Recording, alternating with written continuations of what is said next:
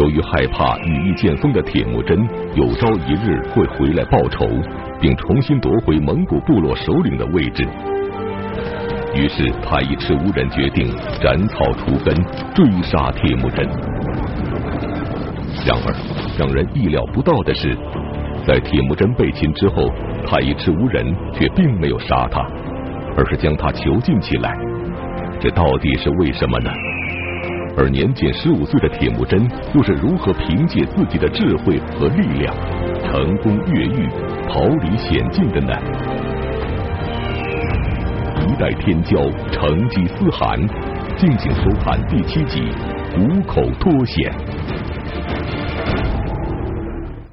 上一讲我们讲说，铁木真在被这个太尉赤乌人啊困在这个树林里边，饿了三天三夜，然后想出来。由于这个呃马鞍子松了，第一次就没出来，第二次又由于巨石挡路也没出来，那么他实在是饥渴难耐，于是呢就是第三次啊，他实在是受不了了，就砍掉巨石周围的枝枝杈杈，单人独骑就离开了这个藏身的密林。那么他刚一出这个密林，那就被这个太尉赤乌人发现了。小英雄骑在马上，快马加鞭往外跑，结果呢，人家这个太尉赤乌人又是绊马索，是又是陷马坑，这个铁木真就从马上就掉下来了，连人带马就全都被太尉赤乌人俘获了，等于就做了俘虏。太尉赤乌人就给铁木真戴上了木枷，等于抓起来了吗？啊，戴上了木枷。铁木真一想，这下完了，太尉赤乌人恨铁木真入骨吗？必要除之而后快，所以铁木真觉得自己是大限已到。没想到太尉赤乌人呐，把这个铁木真交给牧民看管啊，一家一户轮流看这个铁木真，你们家看一天，然后别人家再看一天。也有的这个史家认为呢，说这个太尉赤乌的首领塔尔扈台并不真想处死铁木真。啊，因为毕竟这个祖上是有亲缘关系嘛，啊，我们讲铁木真是和不勒汗的后裔，太尉赤乌人是俺巴还汗的后裔，这个俺巴还汗跟和不勒汗人家是哥俩，啊，就是说他在祖爷那辈儿是一家子，所以铁木真就在这个太尉赤乌人这个一家一户的当中就传传来传去，反正脖子上就带着这个沉重的木枷，那这样就过了很多天，铁木真觉得这么下去啊，肯定是不行。他不会长期关着我的，早晚有一天他要对我下手，所以怎么办？我必须得找机会逃跑。所以铁木真就苦苦的在等待逃跑的机会。哎，这个苍天不负有心人，当太尉赤乌人有一次狂欢的时候，看守铁木真的是一个少年吧？啊，看管也不严啊，这个孩子可能也。一肚子气，你们到那儿开宴会去了，看跳舞去了，留着我看犯人啊！所以这孩子可能也就是应付差事，对工作也不认真。铁木真一看，机不可失，失不再来。他脖子上戴着这个木枷嘛，挥起这个沉重的木枷，一下给了这个少年看守一下子。铁木真一看，这看守被打昏了，撒腿就跑。可是他身上可是带着木枷的，跑也跑不快，木枷也很沉重。跑了一段路之后，跑不动了。这个时候就到了一条河边了，铁木真一看到河边了，自己也跑不动了，估计这个少年也醒了，也该去报信儿去了。一会儿呢，估计追兵也就到了。那这个时候已经听见啊，这个太尉赤乌人的营地啊，已经有了马嘶人喊这种声音啊，然后一串火把啊，这亮如白昼，远远的朝这边就来了。所以铁木真就扑通跳进那条河里。果然，这个太乙赤乌人呢，就搜到了他这条河的河边。这些太乙赤乌人就彼此之间就跟那议论，说铁木真这小子，他带着沉重的木枷，他不会跑远啊，而且这个跑着跑着到了这个地方，脚印儿不见了，他就应该藏在这附近。咱们好好的搜一搜，大家就跟那搜。但是大家搜的时候，比如说像这个芦苇荡里啊，然后这个边上树林里啊，查的比较仔细，没有人往河里看。可是啊，这个铁木真在水里躺着的时候，还真让人看见了。被谁看见了呢？被太一赤乌部落征服的一个部落，应该说相当于这个太一赤乌部落的奴隶的这么一个人，叫索尔罕施拉啊。他瞧见了铁木真，因为他站在这个河边啊，这铁木真就躺在这河水里啊，带着木枷嘛，正好这木枷有浮力，跟那个救生圈功能相似了，所以就脸浮在这水面上啊，想蒙混过关。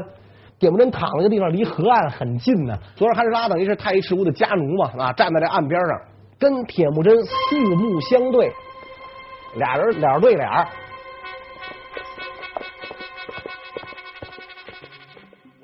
铁木真和他和索尔罕施拉都瞧得真真的，铁木真一看坏了，这下是这让人看得真真的，你你你跑不了了，你你藏也没地儿藏了，完了啊，我命休矣。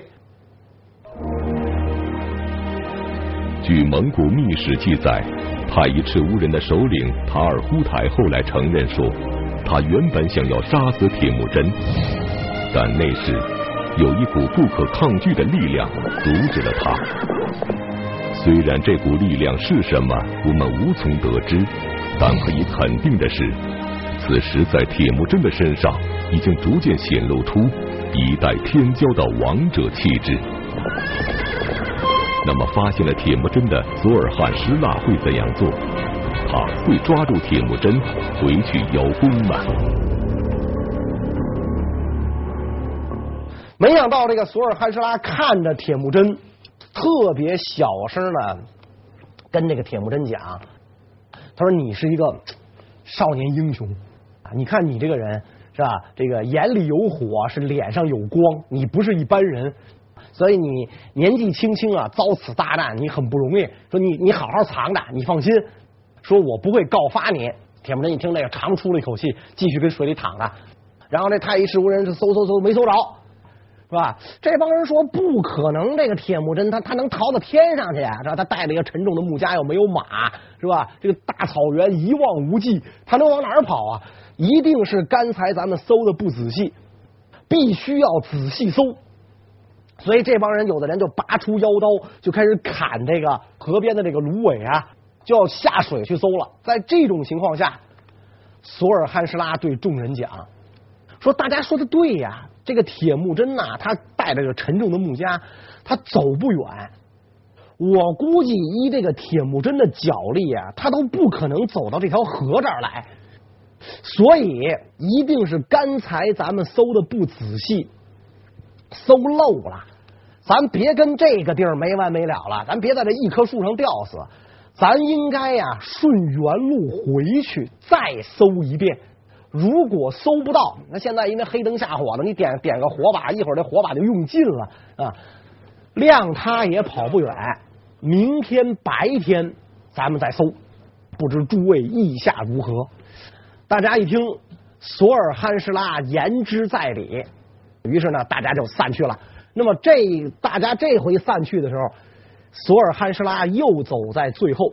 索尔汉施拉跟铁木真讲，是吧？他说：“我救你不为别的，因为我敬重你是个小英雄，因此你这一下脱难，你赶紧跑，不要停留，去找你的母亲和兄弟们。”如果有人发现了你，你你千万别说你见过我，千万别说我救过你，是吧？我索尔罕施拉还得还得留条命，是吧？你别这么坑我。然后说完，索尔罕施拉也就离去了。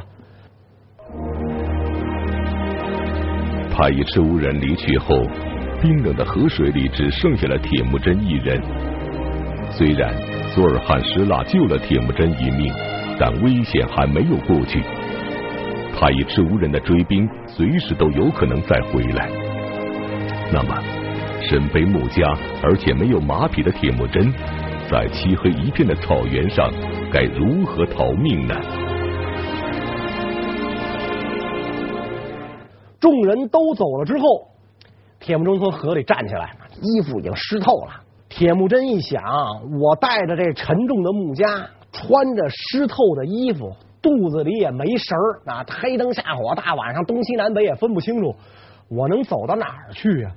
我必须得找一个好地儿隐藏，哪儿好呢？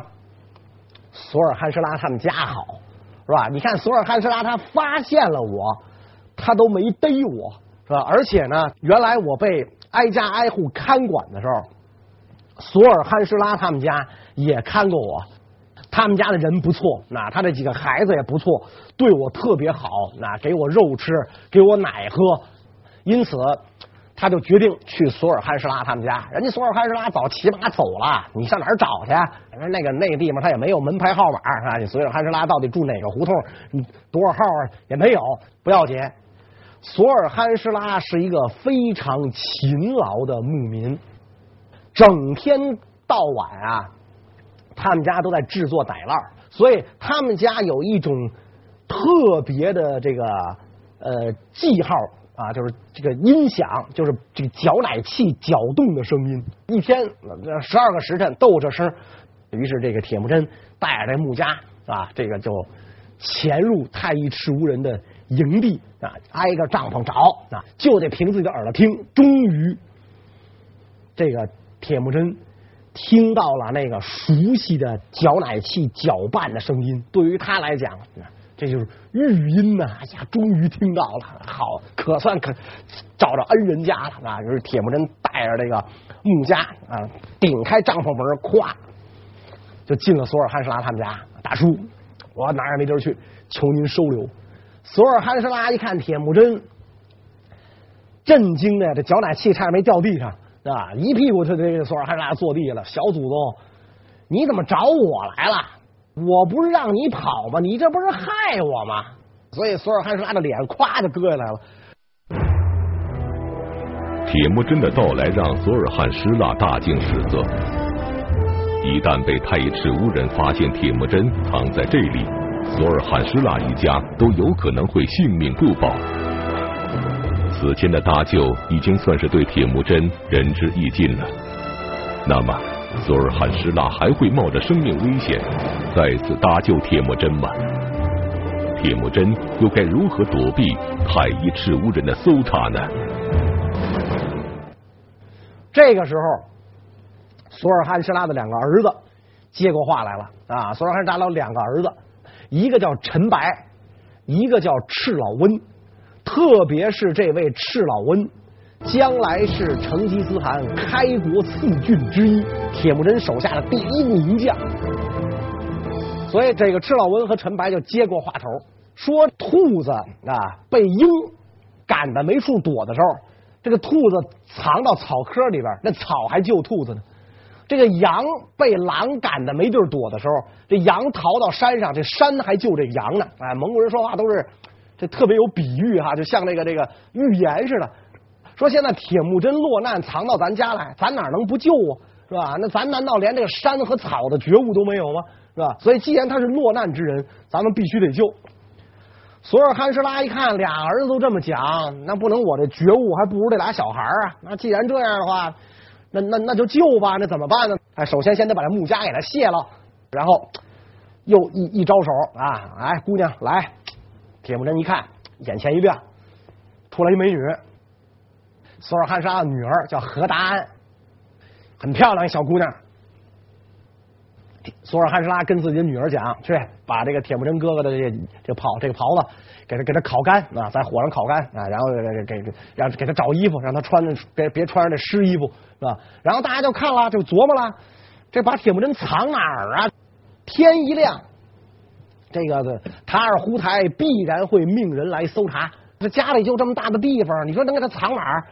这小姑娘何达安大眼睛忽闪忽闪，灵机一动，有招，说哎，一指着刚捡了一车羊毛，把它藏在羊毛堆里，绝对不会有人想到这羊毛堆里藏着人。大家一听，行，这主意不错，然后。索尔汉施拉和自己的两个儿子去忙活家事就让这个何达安留下来照顾这个铁木真。虽然是夜里天气呢稍微比较凉爽一些，但是这人藏在这堆厚重的羊毛里，暑热难当。所以何达安呢就用袖子啊给这铁木真扇着风，又给他端来吃喝的东西啊。铁木真禁不住这一晚上胡思乱想。沉沉睡去，天光刚一放亮的时候，何大安就跑进来了。不好了，不好了啊！这个太尉赤乌人已经来搜查来了，那你千万要藏好了，可不能不出来啊，不许出声。那铁木真能不听话吗？果然一会儿功夫，就听见皮靴踏地的声音，人声鼎沸啊！一帮人就冲进了这个索尔汉施拉的家，仔细搜搜，铁木真这小子到底藏在哪儿了？说不定就藏在这儿了。索尔汉施拉特别紧张。这帮人进了索尔汉施拉的帐篷，翻了个遍，那帐篷就这么大，一进门一目了然，全看见了，啥也没有。这帮人很不甘心，有的人就盯住了这一车羊毛，就走到这车跟前，拔出佩刀就往里搅和，那往里这么插搅和。那么一刀没插着，两刀没插着，要第三刀可就难难免了。所以这个时候，索尔汉施拉也好，他这俩儿子陈白、赤老温都非常紧张，面色大变。自从安巴海罕被大金国处死后，蒙古部落首领的位置再次回到了铁木真祖先的手里。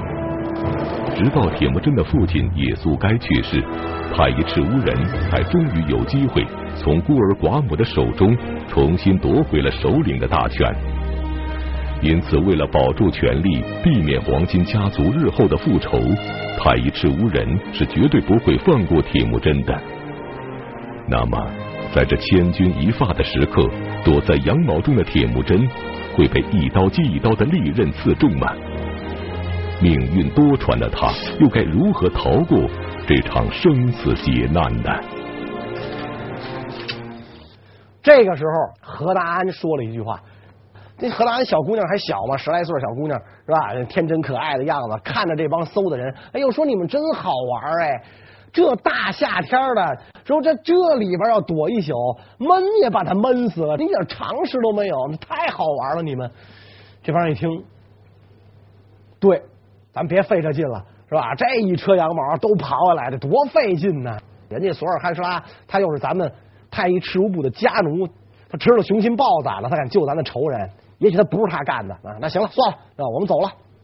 走了之后，索尔汉施拉和自己这个两儿一女赶紧冲到这个羊毛车里啊，七手八脚把铁木真从那里边刨出来啊。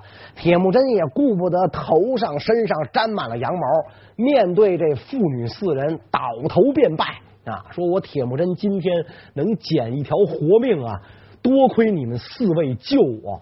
将来有朝一日我有出人头地的时候，我绝对不会忘了你们一家的大恩大德。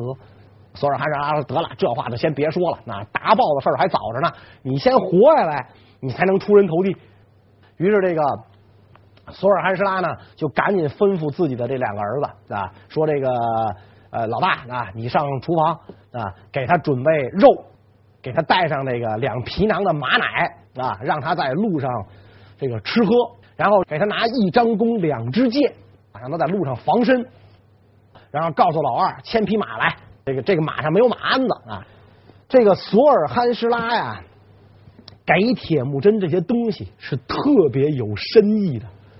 第一点，深意，给你肉吃，给你奶喝，这个肉和奶一天的量，因为从你这儿到你母亲兄弟的营地一天时间足够了。是吧？所以你要是一天回不去，你就没吃的。你必须得一天回去。第二一点，为什么不给他马鞍子，不给他取火的工具？就是怕这个铁木真在外边投诉。如果你给了他取火的工具了，是吧？他这个走累了，走累了，他就有可能生一堆火，就跟那歇了。你这一歇了，就有可能什么呢？被太一赤乌的追兵赶上，如果你给他马鞍子的话，太一赤乌人一看这马鞍子就知道这是索尔汉施拉家的东西，那就等于索尔汉施拉把自个儿给卖了，所以马鞍子不给他，那个引火的工具不给他，然后给他一张弓两支箭，这更有意思，只能用来防身啊，不可用来击敌。就是你只能守，不能进攻。万一碰上追兵，弯弓搭箭，射死一个，射死俩，然后你赶紧跑。你要给他一壶箭啊，一三十支箭，那甚至你给他两壶六十支箭，他就有可能跟人恋战，就跟人较量去了，那不行啊！你毕竟寡不敌众嘛，你赶紧跑。所以索尔汉施拉既救了铁木真的命，又保全了自己啊。要说这个人也很有智慧嘛。所以铁木真翻身上了马啊，拿了肉，然后拿了奶，背上弓，装好了箭，告别了索尔汉什拉一家，急急忙忙奔自己这个的这个营地而去啊。当然，这个他被擒之后啊，这个像什么何萨尔啊、别了古台啊，他这几个兄弟去找到他的母亲啊，这个科伦夫人啊，大家伙为了躲避太乙赤乌人的追杀，已经远远的离开了。早先的这个宿营地，所以铁木真颇费一番功夫才找到。何萨尔眼尖啊，早早的就看到这个铁木真了，特别的高兴啊，赶紧叫招呼大家：“哥哥回来了！”那大家一窝蜂的这个迎上来啊，然后母子相见，抱头痛哭。见了面之后啊，这个铁木真讲：“我这不是回来了吗？那大家应该高兴才是啊，不要痛苦，那不要悲伤。今天是一个好日子，咱们。”这个否极泰来是吧？以后这个日子咱怎么过？咱们好好商量商量。这个地儿呢是不能待了，咱们另择一处水草丰美之地居住，咱们好这个躲开太乙赤乌人的追杀。于是母子兄弟就找到了一处水草丰美的地方，大家要定居下来。铁木真每天跟几个兄弟牧马，照顾老娘，操持家务，这样日子过得和和美美。平平静静。铁木真这个时候啊，他们家已经由这个贵族变成了一般的牧民了，差不多相当于啊，连连那个中等牧民都算不上了。所以家里啊，最这个宝贵的财产就是他父亲留下的那九匹马。九匹马，铁木真被擒的时候丢了一匹啊，他连人带马都被人抓了嘛，丢了一匹。从索尔汉什拉家走，又骑回来一匹，但是从索尔汉什拉他们家骑回来这匹马不怎么样，啊，不是不是好马，不下军的这个母马，啊，这这匹马不怎么样啊，所以对那八匹马那是格外的看重，这个是家里命根子最宝贵的财产。结果有一天，盗马贼呀，把这八匹马给偷走了，这八匹马一丢。铁木真他们家呀，简直就遭受了灭顶之灾。盗马贼偷这八匹马的时候，别了古台呀，骑着这个铁木真从索尔汉什拉家弄回来那匹不产駒的小马，出去打猎去了。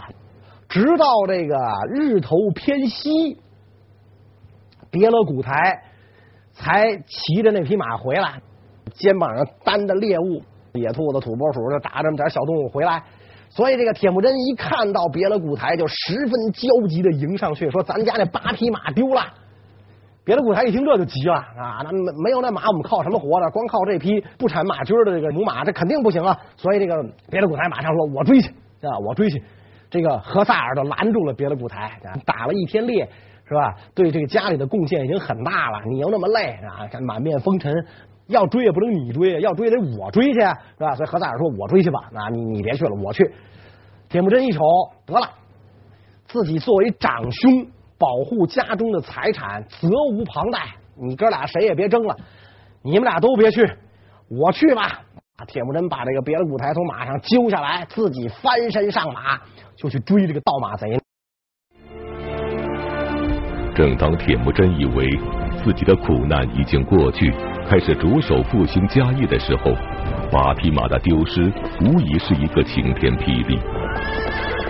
因为对于游牧民族来说，马匹不但是最重要的财产，还是草原上唯一的交通工具。铁木真家一旦失去了这重要的八匹马，不但家族复兴无望，连日后的生活都将无法维持下去。那么铁木真能找回这关系着家族命运的八匹马吗？在找马的途中，还会有怎样的奇遇在等待着他呢？走了三天三夜，来到一户牧民的帐篷外，看到一个英俊少年正在挤马奶。这个氏族啊，跟他们这个博尔支金氏族有亲缘关系。所以铁木真翻身下马，就问这位少年啊，说这个你看见没看见八匹白马打此经过？啊，什么样什么样一番形容。这个少年一听，就把这个手里挤奶的这个那挤奶器和取奶的工具就往地上一扔，啊，说我看到了，从我们家门前过的啊。说但是呢，已经是过去好几天了。你是不是就找这八匹马啊？这怎么着说没错，那是我们家丢的马啊。那那这个。焦虑之情溢于言表啊！啊，我们家没有这八匹马，我们家没法活啊！这简直是，这我们家丢的马。少年说：“你别急啊，说你别急，我跟你一块儿去找。”哎，铁木真说：“这素昧平生，这怎么好意思？你给我指路，我就够感激你的了。”少年一摆手：“啊，这话别说，我我敬重你啊，是一位英雄。这个英雄落难更招人同情，所以我既然敬重你，我就跟你去找。”然后这少年打量了一眼铁木真骑的这匹马，说：“你这马可不行，靠你这马怎么能追上这帮盗马贼呢？”然后从自己家中牵出一匹，你骑我这个，自己也牵一匹，咱俩一块儿去追。路上，铁木真就问这个少年：“哎，请问壮士尊姓大名？你这么帮我，我日后也好答报啊。”这个人微微一笑：“啊，我的这个父亲啊，那呼伯颜的独生子，我叫博尔术。”我帮着你，我心甘情愿啊！我就愿意，我就见不得英雄落难，我就帮着你。以后有用得着我的地方，您招呼一声我就来。所以就说什么呢？铁木真在这个时候，在在他的身上，可能就存在着这么一股啊，让人一见倾心的这种领袖魅力。博尔术，那呼伯颜之子，后来成为铁木真开国四郡之首。啊，博尔术、赤老温、博尔忽、木华黎开国四郡，他成为之首。所以这个博尔术就跟着铁木真追这些盗马贼，终于登上一处缓坡，一看呀，那儿有一片马圈啊，围围栏围着，里边有八匹白马，正是铁木真家丢的这八匹马。然后这铁木真就跟这个博尔术说：“你跟这儿观察情况，我去把这个牲畜栏打开。”铁木真下去把这个牲畜的这个栏儿，这马圈这个栏儿打开，把自己那八匹马就弄出来了，然后跟博尔术两个人返回。那这八匹马往外一跑，那些盗马贼自然就看到了，于是就见一个盗马贼持着长长的这个套马杆，骑着马就来追博尔术和铁木真。于是这个铁木真弯弓搭箭啊，这马上一回身，啪一箭射出去。虽然没有射中这个盗马贼，但是盗马贼不敢往前追了啊，因为这个可能别的盗马贼呀不在家呀，或者是玩去了，还是怎么着，留下这一个看家的啊。他毕竟是以一敌二，是吧？所以这个人就不追了，等于这八匹马失而复得。对于铁木真来讲，一家的生活就算是又有希望了。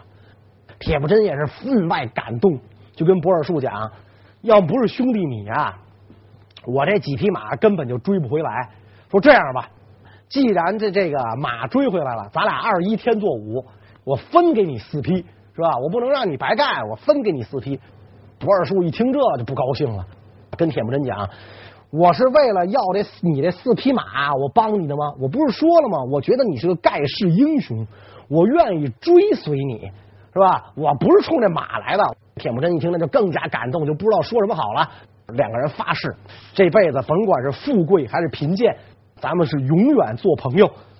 后来等这个铁木真发迹以后，博尔术果然就他帐下第一大将、第一谋臣，帮助铁木真出出谋划策、冲锋陷阵，甭管是运筹帷幄还是决胜疆场啊，博尔术都是立下了赫赫战功。所以铁木真呢，他能从这么一个弱小的部落首领，最后发展成了统一全蒙古大汗帝王，也真的是离不开这些人的帮助。所以我们说，铁木真呃，从死里逃生到这些宝马失而复得，已经经历了太多的磨难。那么这些磨难经历过后，是不是应该有一个好事在等着铁木真呢？关于这个问题，下一次再讲。谢谢大家。